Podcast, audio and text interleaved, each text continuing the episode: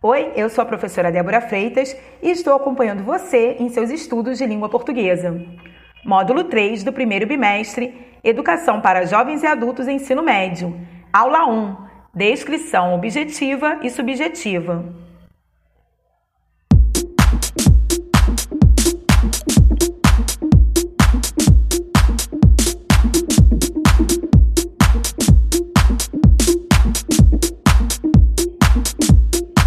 Bem, nós percebemos que na sociedade há necessidade da veiculação de vários gêneros textuais. Nós temos o texto narrativo, que conta histórias, nós temos o texto dissertativo, que defende ideias e um ponto de vista a respeito de vários assuntos polêmicos, e nós temos o texto descritivo, que, como exemplos, nós temos, por exemplo, o anúncio de classificados, o currículo, a lista de compras, parte de reportagens, de relatos de viagens ou mesmo relatos históricos. E descrever é fazer a descrição de algo, de alguém, de algum lugar. É expor, contar minuciosamente com detalhes aquilo ou aquele que se vai descrever. Existem dois tipos de descrição: a descrição objetiva e a descrição subjetiva. Descrição objetiva expõe as características físicas visíveis do objeto, lugar ou pessoa que está sendo descrita. Exemplo: a mulher era magra, tinha os cabelos curtos e usava uma saia florida com uma blusa preta. Descrição subjetiva prende-se aos detalhes psicológicos que não são visíveis e que quase sempre caracterizam a opinião e os sentimentos de quem está descrevendo. Exemplo: a mulher era muito elegante, tinha lindos cabelos e um olhar penetrante. Então, note que a descrição subjetiva opta pela visão pessoal de quem descreve, de quem caracteriza. Então, muitas vezes, por exemplo, para você, algo é belo, ou alguém, né? Algo ou alguém é belo e já para o outro nem tanto.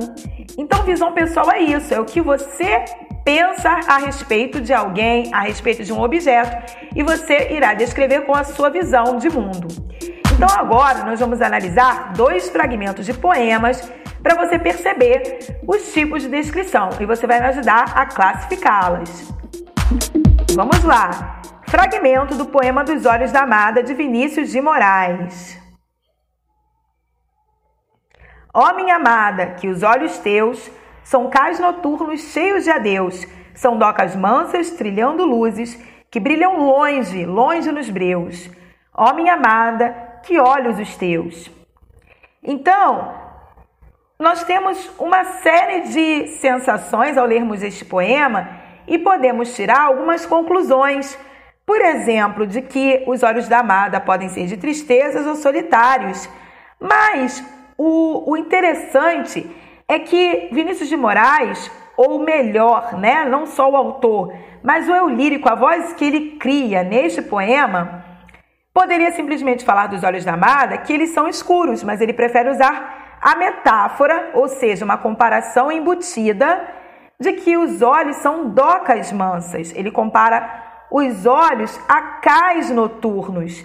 Então, ao invés de falar que são simplesmente calmos, escuros, olhos profundos, ele utilizou é, uma maneira mais com figuras de linguagem, como se desse para a gente visualizar a amada, os olhos dela. O interessante da descrição é justamente isso, nos levar a mergulhar profundamente onde o autor quer, quase que pudéssemos visualizar o que nós lemos, ok? Agora, fragmento de Teresa de Manuel Bandeira, outro poema bastante conhecido. A primeira vez que vi Teresa, achei que ela tinha pernas estúpidas.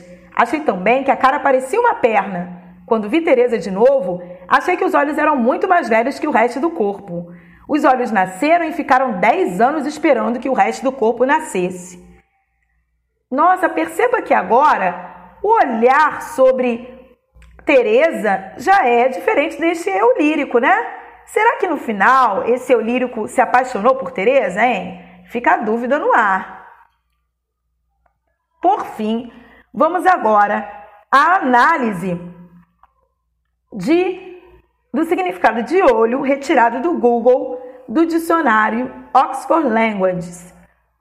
Olho, substantivo masculino, o órgão da visão nos animais e no homem. O olho e seus órgãos anexos, pálpebras, conjuntiva, etc. Então, agora eu tenho já uma visão mais próxima da descrição objetiva, tal qual o olho é. Quando eu utilizo figuras de linguagem, quando eu falo a minha visão pessoal de alguma coisa, como nós vimos no, nos poemas, aí nós temos a descrição subjetiva, ok? Então, a descrição dos poemas é subjetiva, a descrição do dicionário é objetiva, é uma descrição com o olhar, o sentido denotativo de dicionário, de dicionário, tá bom? Ficamos por aqui, tchau, tchau!